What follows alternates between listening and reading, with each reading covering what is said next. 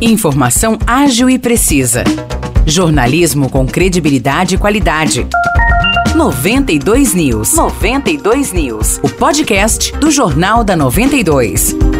Fala pessoal, tá começando mais um episódio do podcast 92 News nesse pré-feriado. Tô aqui de novo com o Nicolas Santos para trazer as principais notícias para vocês. Fala aí, Nicolas, tudo certo com você? Opa, Morrice, tudo bem? Fala pessoal que tá ouvindo a gente. Vamos aí para as notícias desta terça-feira. Primeiro a gente traz uma atualização aí do caso da cachorra café, aquela cadela que foi queimada em abril deste ano. O psicólogo Antônio Carlos Og acusado de ter cometido esse crime, permaneceu em silêncio durante a audiência sobre esse caso realizada ontem. Ele participou de forma online, enquanto as testemunhas de acusação estiveram presencialmente no fórum e prestaram depoimento. Pois é, Nicolas, a juíza desse caso decidiu então marcar uma nova audiência para o dia 11 de dezembro desse ano, às três e meia da tarde, no Fórum de São João. Serão ouvidos nessa nova audiência o policial que registrou o boletim de ocorrência no dia do acontecimento, as testemunhas de defesa do réu e também o próprio réu. E defensoras da causa animal estiveram em frente ao fórum durante a audiência de ontem em uma manifestação para pedir por justiça. E esse grupo pretende fazer mais uma manifestação na audiência do dia 11 de dezembro. O assunto agora é comércio, porque a partir do dia 1 de dezembro,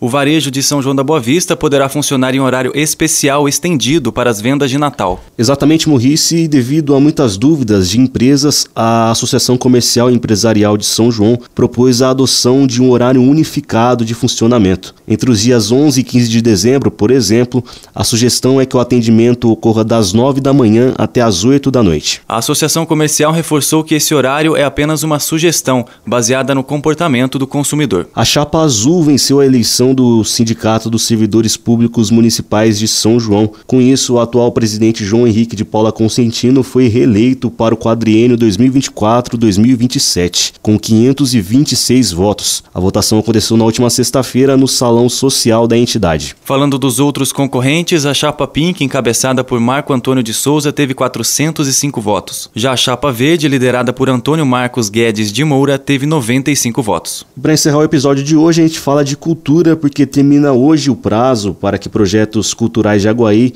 interessados em aderir à Lei Paulo Gustavo façam as inscrições. A lei vai destinar mais de 335 mil reais para o fomento da cultura na cidade. As inscrições serão recebidas até as 4 horas da tarde de hoje na Secretaria de Educação, Esportes e Cultura. E lá em Vargem, as inscrições seguem abertas até o dia 24 de novembro. Outras informações podem ser obtidas na Casa da Cultura. Já em Águas da Prata, o prazo final é sexta-feira, dia 17 de novembro. Dúvidas podem ser tiradas na Secretaria de Turismo e Cultura no telefone 19 3642 1882. Perfeito, Nicolas. Fechamos assim então a nossa edição de hoje do podcast 92 News. Se você ouvinte quiser saber mais detalhes das notícias que mencionamos, é só ir até a nossa página no Facebook 92FM São João. Lá tem o jornal de hoje na íntegra. Um grande abraço, Nicolas. Muito obrigado. Um bom feriado para você e até a próxima. Valeu, Morrice. Bom feriado para você, para todos que nos ouvem e até o próximo episódio. Para mais notícias de São João da Boa Vista e região, acesse 92fm São João.com.br ou siga 92fm São João nas redes sociais. 92